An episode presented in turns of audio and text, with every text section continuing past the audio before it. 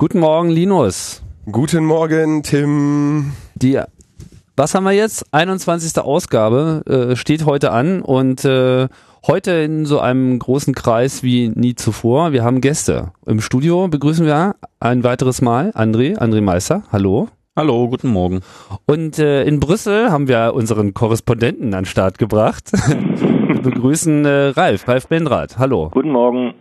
Ralf Bendrath ist ähm, Mitglied im Verein Digitale Gesellschaft und wissenschaftlicher Mitarbeiter des Europaparlament-Abgeordneten Jan-Philipp Albrecht. Und ganz manchmal schreibe ich auch noch bei netzpolitik.org, aber ich habe leider kaum noch Zeit dafür.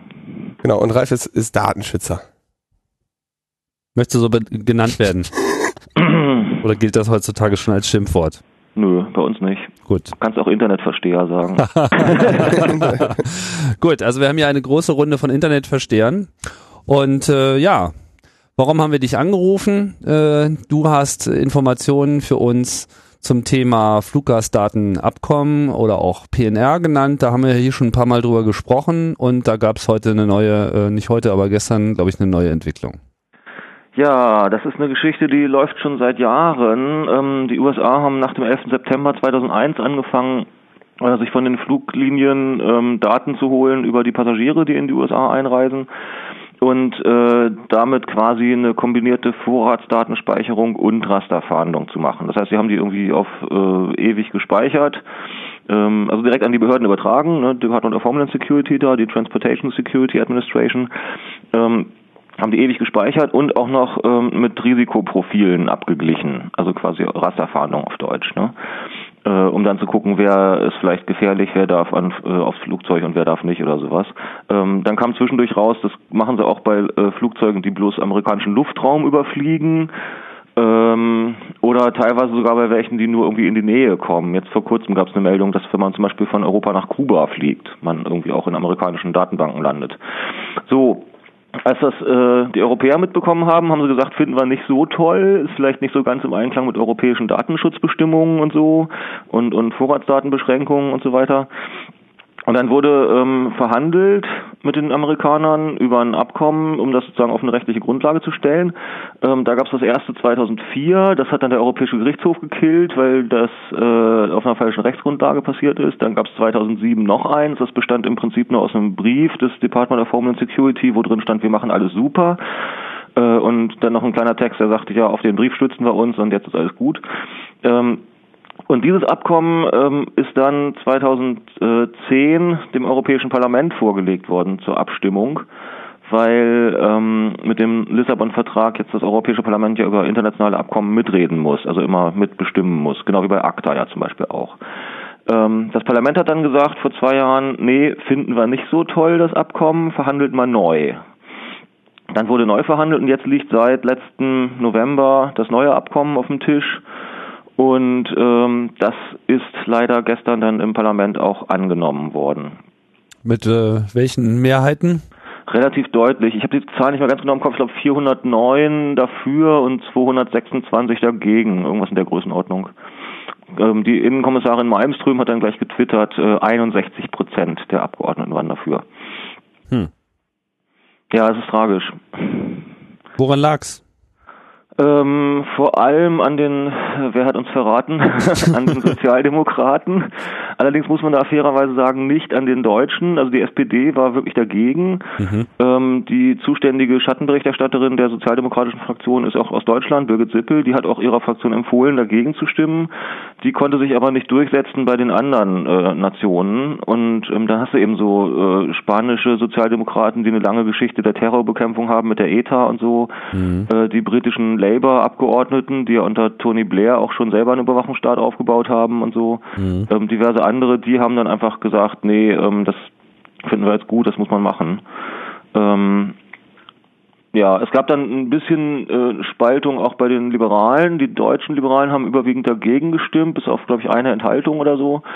Aber ähm, da hat auch ein Drittel der liberalen Fraktion, auch ein paar Engländer und sowas ähm, dafür gestimmt. Das sind immer so ein bisschen die nationalen Besonderheiten. Die Liberalen in Großbritannien sind ja zum Beispiel äh, in einer Koalition jetzt mit den Konservativen und kippen dann auch öfter mal auf deren Seite. Dumm gelaufen. Kannst du noch mal ganz kurz zusammenfassen, welche Daten denn da jetzt gespeichert werden, für wie lange und unter welchen Voraussetzungen die, ja. die in die USA übermittelt werden? Die werden immer übermittelt. Ähm, das soll jetzt nach dem sogenannten Push-Verfahren gehen. Das heißt, die Airlines schicken die aktiv ans Department of Homeland Security.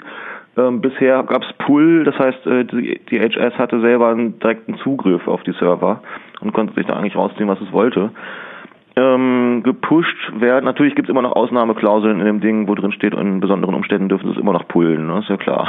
Mhm. Ähm, die Daten selber sind so diverse Daten halt über, über das Reiseticket, wann es ausgestellt wurde, wann das Reisedatum ist, Name, aber dann eben auch sowas wie äh, Frequent, Frequent Flyer Informationen, Namen von Mitreisenden, ähm, Kontaktinformationen, also Handynummer, Adresse und so weiter. Auch dann natürlich dann das Hotel, was man da vielleicht gebucht hat oder ähnliches.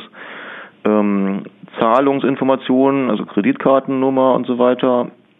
Ähm, Reisebüro, wo man es gekauft hat dann jeweils abgedatet der Status, also ob man schon eingecheckt ist und ähnliches, wie viel Gepäck man mitschleppt, äh, welche Sitznummer man hatte und dann aber eben auch so offene Felder wie General Remarks, also allgemeine Anmerkungen. Da kann dann alles drinstehen. Da kann auch drinstehen, ist ein anstrengender Kunde oder sowas oder isst kein Schweinefleisch.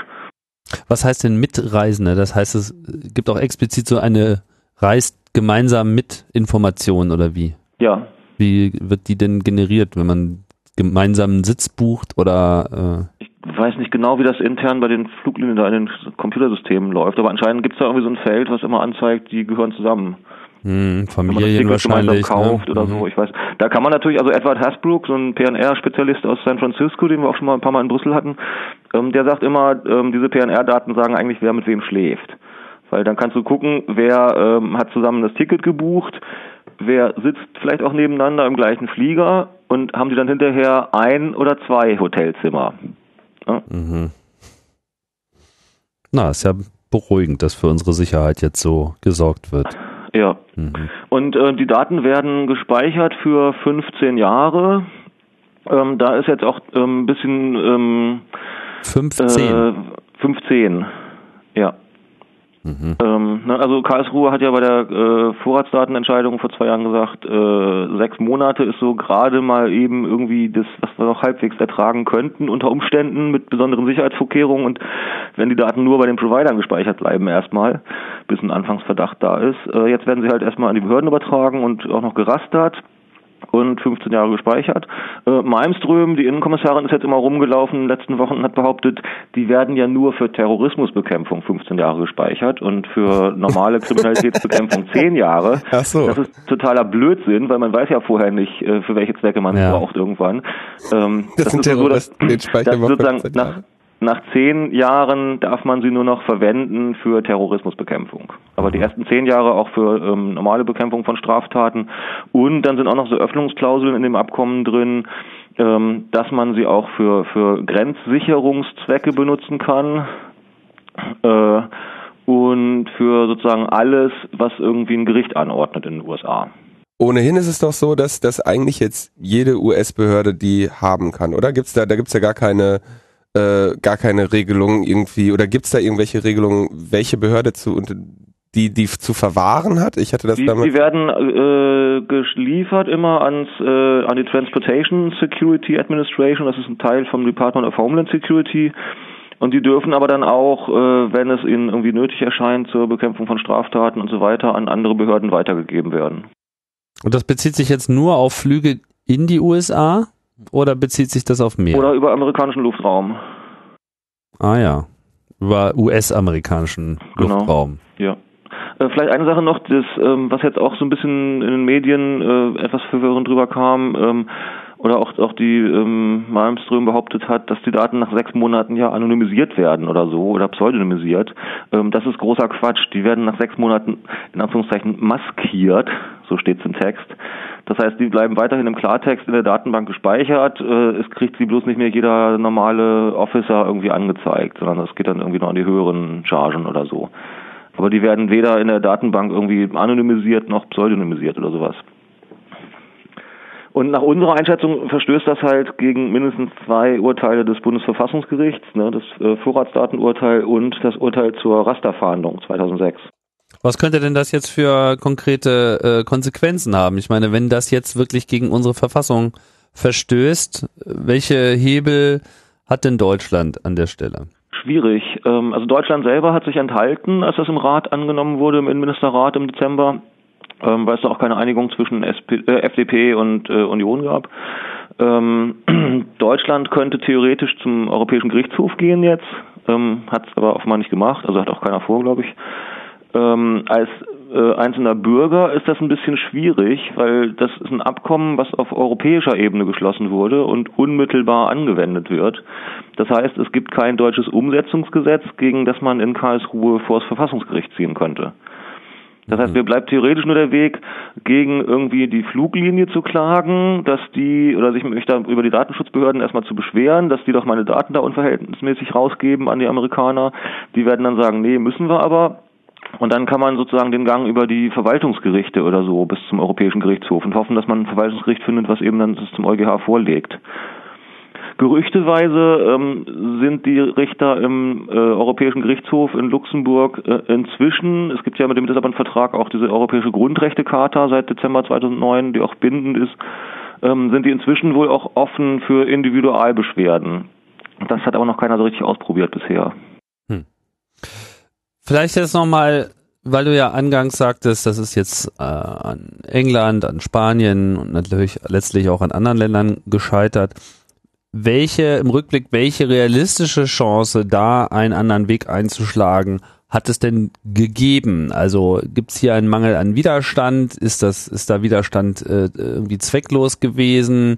Was, was kann man daraus lernen jetzt für das generelle Vorgehen, insbesondere bei Themen, die europäische Dimensionen haben? Ist ein bisschen schwierig, muss ich gestehen, weil ich auch nicht so ganz den Einblick habe, wie das in anderen Ländern jetzt konkret aussieht mit dem Widerstand mit der Öffentlichkeit. Also ich kann kein Ungarisch oder Spanisch oder so. Nach allem, was ich mitbekommen habe, war es aber schon so, dass diese Debatte darüber sehr kritisch vor allem im deutschsprachigen Raum geführt wurde. Also die GGS selber hat ja auch diese Kampagne gemacht. Ne? Ähm, die Österreicher haben das dann übernommen vom Verein der Internetbenutzer in Österreich und ähnliche. Ähm, und wenn in Deutschland so eine Debatte läuft, auch in Medien, dann schwappt das ja auch immer schnell nach Österreich über. Mhm. In anderen Ländern war das nicht so wirklich ein Thema, muss man sagen. Mhm. Also da gab es auch, glaube ich, keine großen Aktivistengruppen oder irgendwas, die das äh, sich zur Schwerpunktaufgabe gemacht haben. Das heißt, keine Chance. Ja, war halt eine schwierige Situation. Ja, ja ich meine, es ist ja generell die Frage, wie man eben gegen Sachen, die im Wesentlichen in Europa entschieden werden, äh, überhaupt mobilisieren kann. Also wie schafft man es gerade aus so Graswurzelbewegungen heraus, eine europäische Dimension zu erreichen? Das ist schwierig, das ist aber noch im Aufbau. Und ich glaube, die deutsche Bewegung mit AK Vorrat und so Leuten, ähm, da kommen ja auch einige inzwischen regelmäßig nach Brüssel und so. Es gab ja letztes Jahr zum ersten Mal hier eine Freedom Not 4. Ähm, das ist schon eine Situation, die, die, wo andere Länder nur neidisch drauf gucken, ne? muss man schon ehrlich sagen. In Polen ist relativ viel Bewegung. Da war ja auch der Startschuss sozusagen für die ganzen ACTA-Proteste im Januar. Die haben aber anscheinend Brüssel noch nicht so auf dem Schirm, zumindest nicht als Massenaktivisten. Mhm. Also es ist mühsam, das wird noch ein paar Jahre dauern, bis wir soweit sind, dass wir hier, ähm, also gar nicht mal so unbedingt sozusagen in Brüssel große Demos machen und Aktionen, sondern eher in allen 27 Hauptstädten, weil darauf kommt es dann doch immer noch im Endeffekt an, weil die nationalen Öffentlichkeiten entscheidend sind. Mhm. Und ich meine, äh, realistisch muss man auch sagen, wir haben hier im Moment eine konservative Mehrheit im Europäischen Parlament seit der letzten Wahl. Da darf man sich auch nicht allzu viele Illusionen machen. Gut, dann machen wir das mal ja. nicht. Okay. Eine andere Sache, die wir beide noch über, äh, über unseren persönlichen Austausch geklärt hatten, war, du wolltest meine Äußerungen zur EU-Cybercrime-Richtlinie nicht unwidersprochen lassen. Wolltest da noch ein bisschen was zu sagen? Welche Äußerungen, wo? Äh, ähm, da ging es also um die. Hier bei Logbuch Netzpolitik. Genau, hier bei Logbuch Netzpolitik um die ähm, Cybercrime-Bekämpfungsmaßnahmen, die jetzt ergriffen werden sollen, wo auch wieder so ein Absatz drin stand, dass der Besitz und das Verbreiten von Hacker-Tools möglichst äh, verhindert werden soll und mit Strafen äh, belegt werden soll. Da kam dann von dir relativ schnell die Nachricht, dass das äh, so nicht hundertprozentig richtig von mir dargestellt Auf wird. Auf welche Sendung bezieht sich das jetzt gerade? Ich weiß gerade nicht, die Nummer verlinken wir dann. Okay. Vor zwei oder drei Wochen, glaube ich, war das. Ja. Ja, das äh, ist gar nicht ein Vorwurf jetzt an euch, sondern es war generell so mit der Berichterstattung. Es gab äh, vor drei Wochen, glaube ich, die äh, Orientierungsabstimmung hier im Innenausschuss über diese neue Richtlinie zur Bekämpfung von Cyberattacken. Ähm, und da gab es äh, über 130 Änderungsanträge. Und ähm, das Problem war bei der Berichterstattung darüber, dass einfach diese konsolidierte Fassung, ne, welcher Änderungsantrag wurde jetzt angenommen und welcher wurde abgelehnt und so, und wie sieht das Ding dann eigentlich am Ende aus, die lag überhaupt noch nicht vor. Die habe ich selber auch erst äh, vor ein paar Tagen bekommen Mhm. aus dem Ausschusssekretariat. Deswegen haben einfach ganz viele die jetzt berichtet haben damals sich auf den ersten Entwurf der Kommission von vor über einem Jahr gestützt. Aber der ist eben jetzt mit dieser Abstimmung im Innenausschuss massiv verändert worden. Ähm, auch im Innenministerrat, in der Ratsarbeitsgruppe gab es dazu ähm, Änderungswünsche schon letztes Jahr und jetzt äh, am Montag fangen eben erst die Verhandlungen an zwischen Europäischem Parlament und Innenministerrat, wie das Ding dann wirklich am Ende aussehen soll. Und was wir halt ein, ganz gut hingekriegt haben, muss ich schon sagen, ähm, bin auch ein bisschen stolz drauf, weil ich mich da auch ein bisschen reingehängt habe, ähm, ist da eine Reihe von Safeguards einzubauen, ähm, die dann doch vielleicht ein bisschen beruhigender sind. Also zum Beispiel, dass ähm, äh, ein Eindringen in ein Computersystem äh, nur dann strafbar ist, wenn eine Sicherheitsschwelle überschritten wird. Also wenn man irgendwo noch ein, Login oder sowas davor hat und ne, also offenes WLAN mitbenutzen oder irgendwo in einen Server reinstolpern, weil da irgendein Verzeichnis offen ist, das ist auf jeden Fall nicht mehr strafbar. Mhm. Ähm, dann haben wir es geschafft, da war so eine ganz komische Formulierung drinne, ähm, dass äh, bei den Hacker-Tools in Artikel 7 Genau, das wäre das. ähm, Devices, die äh, äh, deutlich dafür ähm, hergestellt sind, um solche Straftaten zu begehen, ähm, eben dass sozusagen die, die Herstellung, äh, Import, äh, Verteilung und so weiter äh, strafbar sein sollen. Und wir haben dann die ganze Zeit immer auch die Leute aus der Kommission, die das Ding geschrieben hatten, gefragt, was meint ihr denn hier mit Device? Was soll das sein? Ist das irgendwie so ein Gigabit-Switch, den ich für eine, eine DOS-Attacke nutzen kann? Oder was, was meint ihr hier mit Device? Mhm. Und dann kam irgendwie lange Zeit gar nichts und dann kamen sie irgendwann äh, mit diesen Dingern, die äh, vor Bankautomaten geklebt werden, um die PIN-Nummern abzuziehen oder die Kleine Magnetkarten Kameras. abzulesen. Ne? Und sowas. Äh, sowas meinte sie mit Hacker-Device. Und wir so, hä, das ist eh schon strafbar, wenn man Bankautomaten manipuliert und so. Also dieses Device ist jetzt rausgeflogen. Das ist, glaube ich, auch in der Version des Rates draußen. Das ist sozusagen Sicherheits... Was noch drinne ist, leider, ist... Ähm, immer noch sozusagen Hacker-Software. Aber ähm, da haben wir jetzt auch, auch reingeschrieben, die muss sozusagen ganz deutlich für den Zweck äh, hergestellt sein, um Straftaten zu begehen. Also sowas wie Botnet-Software oder sowas. Zum Beispiel. Ja, das äh, im Endeffekt im Detail wird es dann die nationalen Umsetzungsgesetze äh, Gesetze betreffen, die das klären, oder halt die Gerichte. Ja, aber das ist natürlich, also das, das ist genau, denke ich, sehr wichtig. Also wenn man, wenn man wirklich, sag ich mal, Software zum Erstellen eines Botnets hat, die lässt, lässt wirklich nur noch einen, ähm, eine Anwendung zu.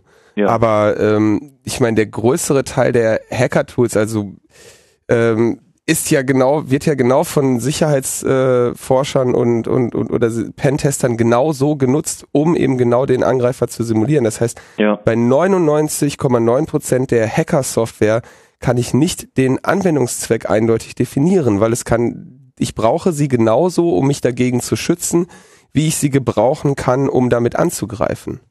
Und ähm, mir fällt da jetzt außer wirklich das dedizierte Botnet, was schon eine Million Rechner ähm, infiziert hat, Ja. nichts ein, wo ich sagen könnte, das lässt sich nur zu einem einzigen Zweck verwenden. Selbst ähm, ein Botnet kann ich versuchen, ähm, irgendwie in mein Firmennetzwerk ähm, Hm. im Rahmen eines Pentests irgendwie da, da äh, irgendwie die Infektion dafür hinzubekommen, ja. Ähm, Ja gut, wenn du wenn du solche Tools in deinem eigenen Netz benutzt oder äh, sowieso von der Firma autorisiert bist, Ja, Tests durchzuführen, dann ist, bist du sowieso im grünen Bereich. Das ist von der Richtlinie komplett ausgenommen. dafür, aber dafür brauche ich sie in meinem Besitz. Ja, Besitz ist auch nicht mehr strafbar. So. Ähm, das haben wir rausgestrichen. Ähm, es ist nur noch strafbar der Import, äh, die Verteilung oder die anderweitige zur Verfügung Ja, das ist wie bei Drogen, ja, okay, Besitz ist nicht wirklich strafbar, äh, es sei denn in Für kleinen Mengen. Ähm, Eigenbedarf, genau. Das heißt, äh, so wenn wir uns das anschauen, Drogen sind ja jetzt doch schon irgendwie, äh, äh, sag ich mal, relativ illegal. Ja, also man kann, dass, dass man sie jetzt vielleicht noch besitzen darf in kleinen Mengen, ähm, hat jetzt nicht zur großen äh, Entkriminalisierung äh, geführt in dem Bereich. Also wenn man das jetzt mit Hackerprogrammen genauso macht, ähm, ja, es ist hier schon noch ein bisschen anders, weil ähm, da auch noch drin steht, es stand übrigens auch schon die ganze Zeit drin, hat bloß keiner gelesen, ähm, dass diese ganzen Sachen, also die zur Verfügungstellung, der Import und so weiter von, von solchen Tools ähm, nur dann strafbar ist, wenn es mit dem äh, klaren Zweck gemacht wird, dass Leute damit Straftaten begehen.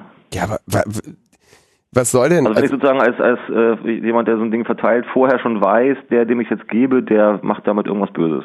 Ja, äh, sagen wir, ich stelle, nehmen wir ein populäres Beispiel, ich stelle irgendwie eine Pentesting-Distribution, Backtrack Linux äh, zu, zum Download zur Verfügung. 95% der Leute nutzen das wahrscheinlich zum Pentesting, 5% ja. sind Script-Kiddies, die damit irgendwie dann äh, versuchen, ähm, ihre Klassenkameraden anzugreifen. Ja, würde ich sagen, bist du raus. Das ist raus, von, von dem hier nicht erfasst, von dem Artikel. Mhm. Würde ich so lesen. Also ich meine, wir haben versucht, als grüne Fraktion äh, den Artikel 7 komplett rauszuschmeißen. Wir hatten da einen Änderungsantrag, den einfach zu streichen. Da haben wir leider bloß keine Mehrheit bekommen. Ne? Und jetzt sind halt immerhin so ein paar Safeguards drin gelandet, die Hardware, Hacker-Hardware ist rausgeflogen. Ähm, insofern ist es, glaube ich, nicht mehr ganz so furchtbar wie am Anfang. Und die Sache gab es ja auch übrigens vorher schon. Das basiert ja alles auf einer Richtlinie von, ich glaube, 2005. Ähm, äh, nicht nach Richtlinien, im Rahmenbeschluss des äh, Innenministerrates. Die haben das damals schon mal gemacht. Äh, seitdem sind ja sozusagen Hacker-Tools auch europaweit schon kriminalisiert. Und auf der Basis ist ja vor ein paar Jahren auch in Deutschland der äh, 202c Strafgesetzbuch eingeführt worden, wo wir in Deutschland eine relativ intensive Debatte hatten. Das ist sozusagen, äh, die Situation gibt es schon länger. Das basiert ja auch zum Teil auf der Cybercrime-Richtlinie des Europarates von 2000. Insofern war es ja auch schwierig, dann zu sagen, nee, diesen Teil schmeißen wir komplett wieder raus. Ne? Wir haben es halt jetzt hingekriegt, immerhin da ein paar Safeguards einzubauen. Und das, das eben auch noch für ein paar andere Stellen. Also ähm, es gab dann ähm, einen äh, Antrag zum Beispiel, ich glaube, der kam sogar hier von dem aus dem Parlament von einer Fraktion, dass die nicht autorisierte Nutzung von Computersystemen auch äh, unter diese Richtlinie fallen soll und strafbar sein soll. Also nicht nur das Eindringen oder Abhören oder Stören oder sowas, sondern eben auch die nicht autorisierte Nutzung. Und dann haben uns die Leute von der Electronic Frontier Foundation darauf aufmerksam gemacht, ähm, mit denen wir dann einen ganz guten Austausch hatten. Äh, so einen ähnlichen Passus gibt's im äh, amerikanischen äh, Recht schon, im Computer Fraud and Abuse Act. Und äh, das hat dann dazu geführt, dass einfach ein Verstoß gegen allgemeine Geschäftsbedingungen als nicht autorisierte Nutzung verstanden wurde und die Leute dann plötzlich strafrechtlich dran waren. Okay. Oder oder wenn jemand äh, irgendwie am Arbeitsplatz einen Rechner stehen hat und der Arbeitgeber aber ganz klar gesagt hat, hier, du darfst ihn nur für dienstliche Zwecke benutzen und der hat dann doch mal kurz irgendwie in der Mittagspause oder was auf Facebook nachgeguckt oder so, dann war das sozusagen eine nicht autorisierte Nutzung dieses Computers und der war plötzlich vom Strafrichter, ne? nicht nur vom Arbeitsrechter. Ähm, da sind auch die Amerikaner selber jetzt gerade dabei, ähm, das Ding wieder zu fixen. Die haben da irgendwie ein paar Änderungen äh, beantragt jetzt im Senat, um das zu reparieren. Ähm, da haben wir eben auch äh, gesagt, das äh, muss auf jeden Fall ausgeschlossen werden, dass solche Sachen da betroffen sind und das ist jetzt auch zumindest in der Parlamentsposition drin. Ich hoffe, da können wir uns mit den Innenministern auch einigen, weil das kann ja irgendwie keiner wollen. Alles klar, dann würde ich sagen, wünsche euch dabei viel Erfolg. Ja. Das also wie gesagt, Montag gehen die Verhandlungen los zwischen Parlament und Rat. Dann müssen wir mal gucken. Mhm. Ich werde auch mit äh, Scusi übrigens ganz kurz noch, äh, den vielleicht auch ein paar kennen aus AK Zensur und anderen Umständen, CCC Berlin und so. Äh, der war hier auch auf einer Anhörung äh, im Oktober und hat da irgendwie ziemlich gerockt und äh, der ist ja auch seit zehn Jahren als Penetration Tester unterwegs und so. Äh, mit dem zusammen äh, werde ich auf der Republika und auf der SIGINT dazu auch einen Vortrag machen und noch mal ein bisschen genauer erzählen, äh, wie das ja auch so intern gelaufen ist und was es so für lustige Begebenheiten am Rande noch gab. Wann seid ihr dran? Oh, ich weiß nicht im Kopf. Keine Ahnung. Okay. Äh, Republika, glaube ich, Freitag. Äh, Sigint ist noch offen. Republika ist 2. bis 4. 4. Mai ja, genau. in Berlin in der Station. Und, und die Sigint ist 18. bis 20. 18. bis 20. in Mai, Köln. Ne? Genau. Köln, genau. So sieht's aus. Vielen Dank, Ralf, für gerne. die Einblicke. Wir äh, kommen gerne mal wieder auf dich zurück, wenn jo. sich äh, neue Dinge ergeben Juni, haben. Juni, Juli kommt ja ACTA, ne? Ah, jetzt nicht noch ACTA. Linus kriegt das P. Na, Juni, Juli ist ein guter Zeitpunkt bis dahin. Haben wir wieder durchgeatmet. Okay, Ralf, vielen Dank. Ralf, vielen Gerne. Dank. Ciao, ciao. Bis Tschüss. dann, ciao. Ja, das war unser Mann vor Ort, unser Korrespondent in Brüssel. Logbuch Netzpolitik äh, entwickelt sich hier langsam zu einem äh, veritablen News Network. Ja. Ja, das bringt uns dann zum nächsten Thema. Zum eigentlich großen Thema der Woche. Genau. Und es ist Vorratsdatenspeicherung. Vorratsdatenspeicherung. Alle gehen. Was ist passiert? André, what's up? Ah, die Vorratsdatenspeicherung mal wieder beschäftigt ja uns schon eine ganze, ganze Weile. Ähm, diese unsägliche EU-Richtlinie gibt's seit 2006. Äh, hier in Deutschland wurde ja schon mal ein Umsetzungsgesetz gestartet, vom Bundesverfassungsgericht wieder verworfen. Seitdem heißt es immer, ja, wir müssen das neu machen. Und vor Ähm, drei Wochen kam der, kam der Druckbrief. Genau, die EU schickt auch mittlerweile einen Drohbrief, wenn das nicht bis nächste Woche Donnerstag äh, die Umsetzung läuft, dann drohen Strafzahlungen. Nächste Woche Donnerstag ist der 26. April. Genau. Dann wird's teuer. Nee, dann drohen nicht Strafzahlungen, dann droht eine Klage vor dem EuGH und da könnten unter Umständen Strafzahlungen bei rauskommen. Also dieses Strafzahlungsargument ähm, ist eigentlich eine schon sehr äh, Panik, panikbehaftet, oder? Naja, ich glaube, Schweden hat tatsächlich Strafzahlungen bekommen, aber um das mal in Kontext zu rücken, ähm, ist derzeit äh, ist ja auch auf EU-Ebene die Initiative, diese äh, Richtlinie zu überarbeiten. Das wurde uns schon lang versprochen, dass das fertig ist, schon letztes Jahr im Dezember. Mittlerweile heißt es von der Kommission, im Juni oder Juli soll es eine neue Version dieser Richtlinie geben und jetzt quasi in Torschusspanik ähm, kurz nochmal die Richtlinie umzusetzen, obwohl gar nicht aus äh, klar ist, wie die in zwei Monaten aussieht, ähm, kann man getrost als verfrüht und vergebliche Liebesmüh betrachten. Und zumal das Gericht, das über die Strafzahlungen entscheidet, der EuGH auch das Gericht ist, äh, wo noch eine Klage von Irland anhängig Mhm. ist, um überhaupt die Richtlinie in ihrer Substanz zu beurteilen, ist die mit der Europäischen äh, Menschenrechtscharta vereinbar. So, und wir er- erinnern uns trotzdem, hat jetzt quasi der Friedrich, ähm, der arge Wüterich oder wie, wie, das, wie das heißt, hat ja dann ähm, mehr oder weniger das äh, bestellt, diese, diese Beschwerde, ja, ähm, von, von der EU, weil, weil er irgendwie angefragt wurde im Rahmen der äh, Evaluation der aktuellen Richtlinie, ähm, wie es da aussieht und dann hat er irgendwie so geschrieben, bitte, bitte Hilfe, äh, schreibt mal, macht mal Druck. Und jetzt kommt dieser Druck und in einer Woche äh, soll es soweit sein.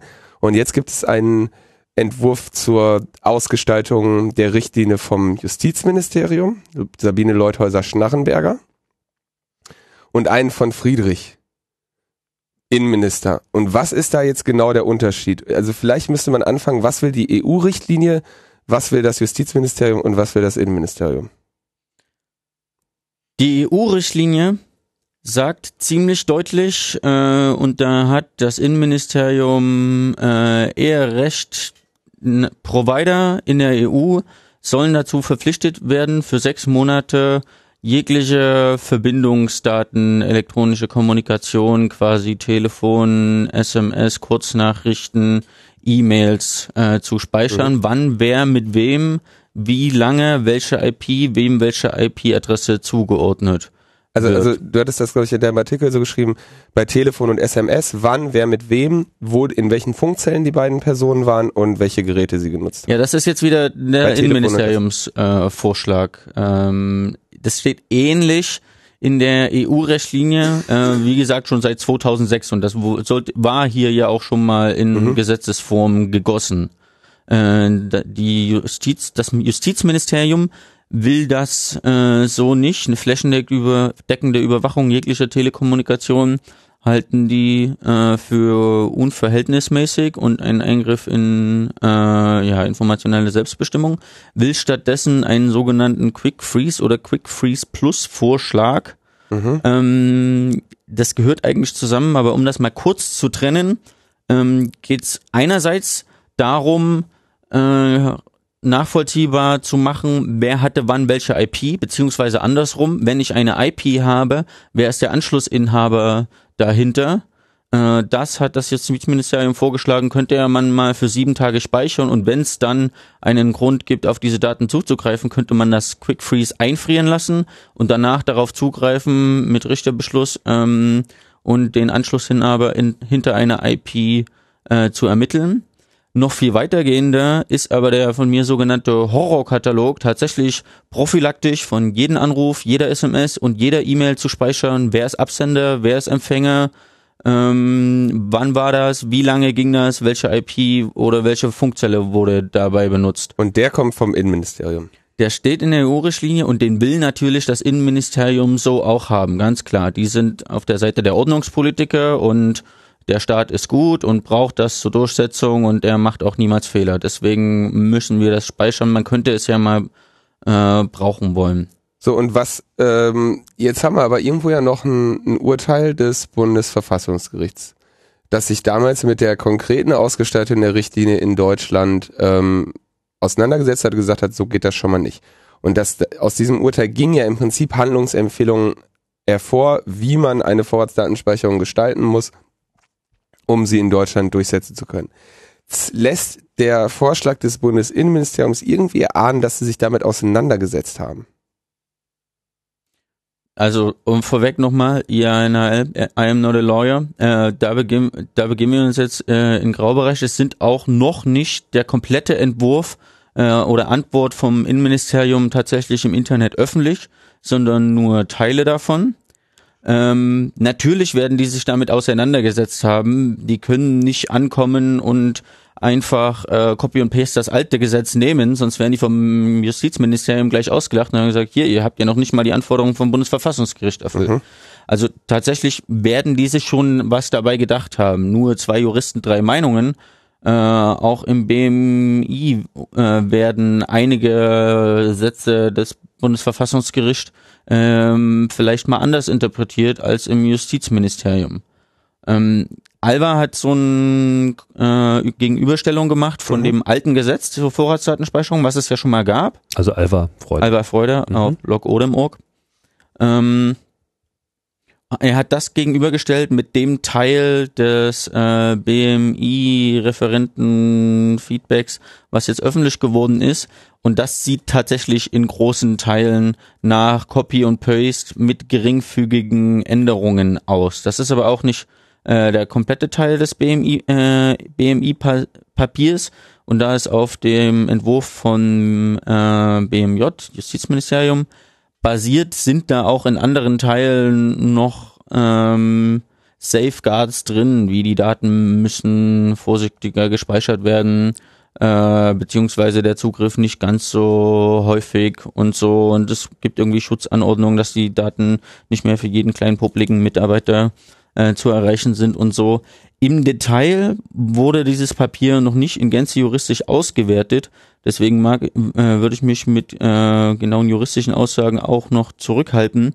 Beim ersten Durchsehen ist aber zum Beispiel nicht ersichtlich geworden, ob damit äh, zum Beispiel Kommunikation, schutzbedürftige Kommunikation wie telefonische Beratungsstellen, mhm. Seelsorge, Drogenberatung, Schwangerschaftsberatung, Anwalts, Juristengeheimnis, Journalisten, äh, Quellenschutz und so, äh, ob diese irgendwie besonders geschützt wären, was das Bundesverfassungsgericht äh, zum Beispiel angemahnt hat. Das wird jetzt eine Fleißarbeit, äh, das mit dem Urteil abzuklären, aber um nochmal zum Prozess zurückzukommen, äh, äh, Justizministerium hat ja schon lange ihr Quick Freeze Vorschlag gemacht. Ähm, bisher wollte sich das Innenministerium gar nicht darauf einlassen, das als Diskussionsgrundlage überhaupt zu nehmen. Dann hat Merkel ein Machtwort gesprochen und hat gesagt, doch, nimm das mal als Diskussionsgrundlage und das Innenministerium hat das eben nach seinen Wünschen umgeschrieben. Sie hat aber, genau, sie hat ja gleichzeitig auch ihr Machtwort nicht nur in Richtung des Innenministeriums gesprochen, sondern auch in Richtung damals Philipp Rösler in Anwesenheit von Sabine Leuthäuser-Schnarrenberger ihm relativ klar gesagt, sieh mal zu, dass du hier deine ähm, Pappenheimer unter Kontrolle kriegst. So äh, könnte man das mal frei übersetzen, ne? Also die ich glaube, im Justizministerium war man über das Feedback aus dem Innenministerium not amused, wie man so schön mhm. sagt. Also die haben tatsächlich, ich glaube, ja, die haben jetzt Copy und Paste vom Originalvorschlag gemacht. Das ist das, was wir schon immer gesagt haben, wollen wir nicht. Das ist das, wogegen die Justizministerin geklagt hat. Es ist fraglich, wie diese beiden extremen Positionen, ähm, also Sabine Leutherer-Schnarrenberger mit ihrem Quick Freeze Plus, tatsächlich ist da eine Mini-Vorratsdatenspeicherung drin mhm. von sieben Tage IP-Adresse Anschlussinhaber Zuordnung, über die man sich zu Recht streiten kann. Ähm, und sechs Monate alles, jede Mail, jede E-Mail, jede, äh, jede SMS, jeder mhm. Telefonanruf. Wie man das irgendwie zusammenkriegen kann, ist fraglich. Wahrscheinlich wird bis zu den nächsten zwei Landtagswahlen nichts passieren, denn die FDP kann sich das nicht erlauben äh, jetzt da irgendwie auch nur einen Strohhalm zu geben an das Innenministerium. Ob die danach irgendwie zusammenkommen können, wird, ja, wird zu sehen sein. Es ist fraglich. Die brauchen auf alle Fälle äh, Druck, dem nicht zuzustimmen, auch wenn das über die für die mittelfristige Zukunft nicht so gut aussieht. Also der nächste Bundestag, egal wie der aussieht, für den habe ich noch nicht so viel Vertrauen, dass wir da irgendwie nach drei Jahren immer noch über Quick Freeze debattieren. Ich glaube, das wird mm, dann mm. leider ziemlich schnell gehen. Deswegen müssen wir die EU-Richtlinie angehen.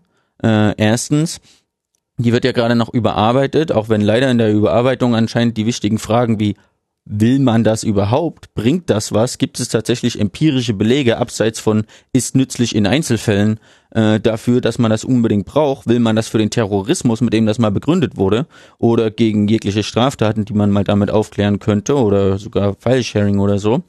Ähm, oder wollen wir, wollen wir äh, Nationalstaaten entscheiden lassen, ob sie das umsetzen wollen oder nicht? Ähnlich wie bei Zensilia, Internetspam.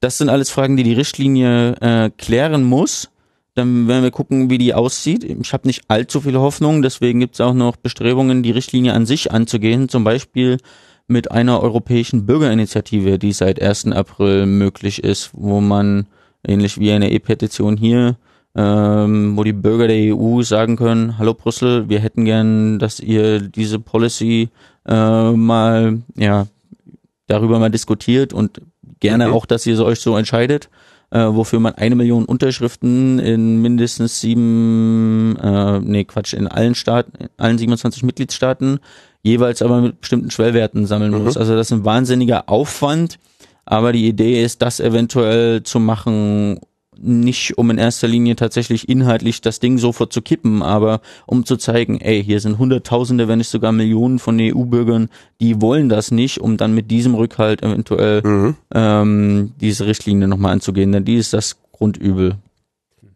Jetzt hast du gerade schon das angesprochen, im Vorgespräch haben wir gesagt, wir wollen da gar nicht so weit drauf, äh, das gar nicht so, so groß zum Thema machen, aber es gab gestern ein Urteil des EuGH, wo sie gesagt haben, ähm, dass es eventuell den Nationalstaaten erlaubt sein sollte, Daten, die im Rahmen der Vorratsdatenspeicherung anfallen, auch wenn diese nicht dafür gedacht ist, zu nutzen, wenn es das nationale Recht erlaubt, um bei File-Sharing eine Identifikation von eventuell beschuldigten Personen vorzunehmen. Sehr vorsichtig ausgedrückt, aber ich glaube immer noch nicht hundertprozentig korrekt. Wir sind jetzt alle keine Juristen mhm. die werden uns wahrscheinlich dafür einen auf den Deckel geben. Eine Zusammenfassung und Übersicht ist in dem Netzpolitik-Artikel, den ich gestern gepostet habe. Europäischer Gerichtshof erlaubt Vorratsdatenspeicherung gegen File-Sharing. Also ich habe da, also ich habe da die ganz große ähm, Hau drauf Keule mhm. rausgeholt.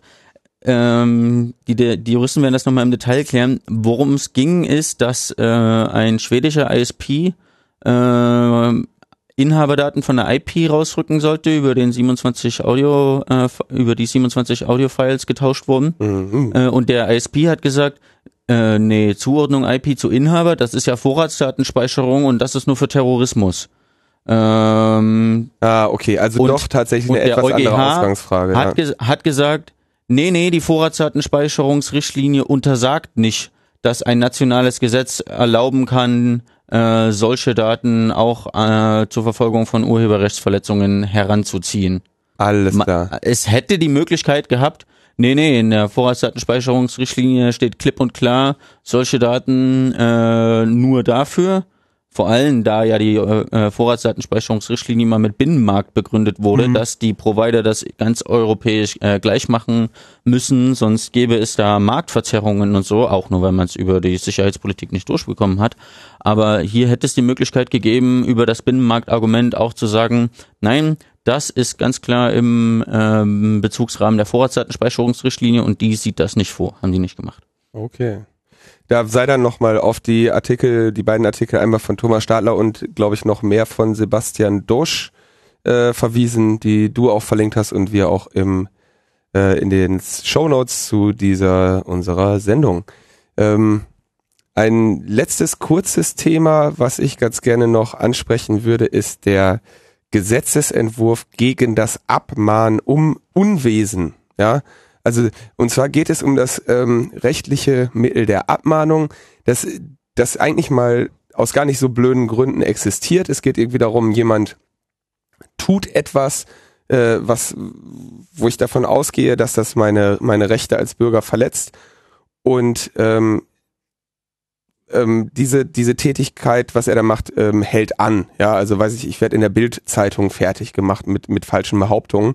Ähm, dann könnte ich natürlich jetzt irgendwie klagen oder so, das, das zieht sich dann über Jahre hin. Oder ich kann äh, gegen so etwas mit, mit einer Abmahnung vorgehen, wo ich irgendwie einen Streitwert festsetze und ähm, diesen, diesen Schritt mache, zu sagen, lass das sein, ähm, zahl diese und jene Gebühr an mich und ähm, die Sache ist damit durch. Und dann kann der Empfänger der Abmahnung sagen, nee, pass mal auf, ich fühle, ich denke, dass das, was ich hier gerade mache, äh, gesetzlich in Ordnung ist und ich lasse es auf ein ähm, Verfahren ankommen. Ich fechte diese Abmahnung an. Ähm, das heißt also, für, für, für eilende, dringende Dinge ist so eine Abmahnung irgendwie gedacht. Und leider hat dieses Mittel so ein bisschen den äh, eine, eine Industrie hervorgebracht von, von Anwälten, die sich nur darauf spezialisieren, Abmahnungen zu verschicken, weil diese dann sich nach dem, nach dem festgesetzten Streitwert irgendwie ergibt sich dann Anwaltshonorar und dann kann man mit den äh, jeweiligen, mit seinen Klienten quasi noch 50-50 über die Kohle machen, die man sonst noch da rausholt und haben da irgendwie so eine Art ähm, Geschäftsmodell draus gemacht. Massenabmahnungen an Filesharer, aber auch zum Beispiel an Betreiber von Online-Shops. Also es war irgendwie eine sehr beliebte Masche, als irgendwann mal umgestellt wurde, dass man bei Online-Shops nicht äh, 14 Tage Rückgaberecht hat, sondern äh, einen Monat. Und dann konnte man quasi, wenn man einen Online-Shop hatte, andere Online-Shops abmahnen, die das nicht haben, die also quasi noch die alten AG in ihren alten AGBs drinstehen haben, 14 Tage Rückgaberecht. Weil Wettbewerbsvorteil desjenigen, der sich nicht an das Gesetz hält und nur 14 Tage Rückgaberecht ein räumt, dann kann ich also sagen, als jemand, der sich ans Gesetz hält und einen Monat Rückgaberecht einräumt, diesen Konkurrenten mahne ich ab.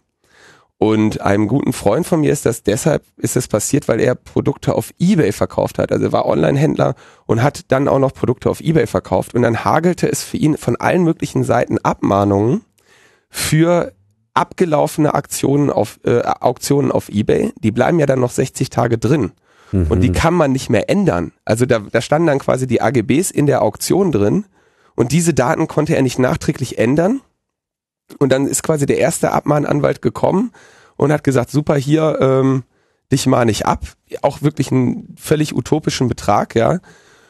Und dann hat er sich offensichtlich in irgendeinem Forum ausgetauscht und dann kriegte mein lieber Freund von mehreren verschiedenen Abmahnanwälten dann Abmahnungen wegen wegen dieser, äh, wegen dieser nicht zulässigen AGBs, weil er irgendwie einmal eins, zwei, drei Produkte auf Ebay verkauft hat. Der hat am Ende ein paar tausend Euro Minus gemacht und diese ähm, Klienten, Strohmänner, die im Prinzip dahinter standen, die hatten halt irgendwie kurz eine Webseite aufgesetzt, die halt ähnliche Produkte verkauft hat, aber nie wirklich ernsthaft im Geschäft war.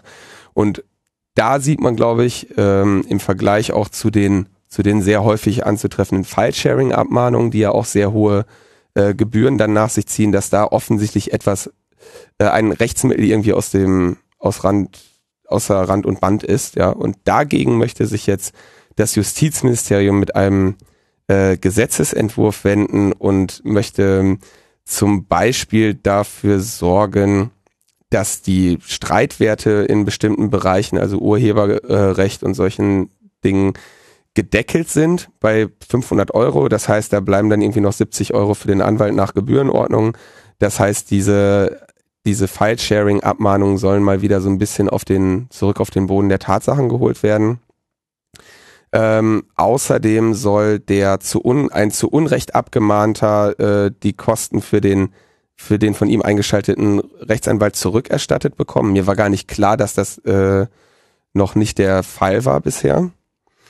Und ein weiteres Problem bei diesen Abmahnungen war der fliegende Gerichtsstand, so dass ich mir für meine File-Sharing-Abmahnung im, im Internet im Prinzip jedes Gericht in Deutschland aussuchen konnte, solange dort ähm, dieses File-Sharing auch erreichbar war übers Internet. Und das ist ja in der Regel der Fall. Das Internet hat ja eine relativ hohe Durchdringungskraft. Und da war, glaube ich, das äh, OLG oder LG Hamburg oder irgendwelche Leute in Hamburg waren immer sehr beliebt, weil die da, weil man bei denen wusste, ähm, wenn da irgendwie eine Urheberrechtssache, Abmahnung und so weiter äh, landet, dann sind die sehr freudig, äh, da zuzustimmen. Also hat man massenhaft irgendwie mit diesem Gerichtsstand an Leute Abmahnungen verschickt und eigentlich konnte das ganze Land, äh, wenn es jeder, der so einen Brief bekommen hat, der hatte nur die Option, dann wirklich zu zahlen. Das waren teilweise halt sehr, sehr hohe Beträge. Ähm, diese frohe, freie Wahl soll eben auch eingeschränkt werden und in, andererseits soll aber bei unerlaubten Werbeaufrufen äh, irgendwie mal ein bisschen höhere Streitwerte auch erlaubt werden. Das heißt, man sieht auch da wirklich bei diesem Gesetzesentwurf die Handschrift so des, des, des Bürgerrechts, der Bürgerrechtsbetonung, ne, des Schutzes irgendwo, des, des Verbraucherschutzes, ja. Ähm, da, der kursiert da also gerade und natürlich auch dort ein Streit in unserer äh, geliebten Regierungskoalition zwischen der FDP, die also sagt, wir möchten das ganz gerne äh, so durchsetzen, und der Koalitionspartner CDU, der auch in diesem Fall eher auf der Seite der Rechteverwerter steht, für die das ja so ein bisschen die neue Einkommensquelle ist. Ähm, wenn die Leute unsere Sachen schon nicht kaufen, dann holen wir uns die Kohle halt, indem wir sie abmahnen, was ja auch äh, zumindest nachvollziehbar ist. Ähm, CDU scheint da also auch eher auf dieser Seite zu sein. Das heißt, da haben wir noch einen zweiten Punkt, an dem sich jetzt auch wieder das Justizministerium mit der ähm, CDU anlegt diese Leuthäuser Schnarenberger hat da, also entweder hat sie eine Menge Spaß, je nachdem wie sie so drauf ist, oder gar keinen. Mir ist es noch nicht so ganz klar, aber auf jeden Fall äh, stellt sie da so ein bisschen auch das gallische Dorf äh, innerhalb dieser Regierung dar.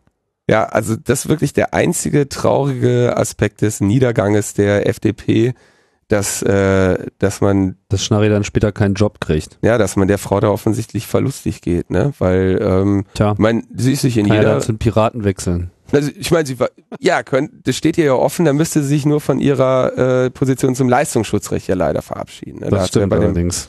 also sie ist da beim Leistungsschutzrecht war sie ja sehr dafür, ähm, hat aber dann nachher auf dem Bundesparteitag, wenn ich das richtig stehe, äh, dieses Leistungsschutzrecht, diese Position nicht in der FDP verankern können.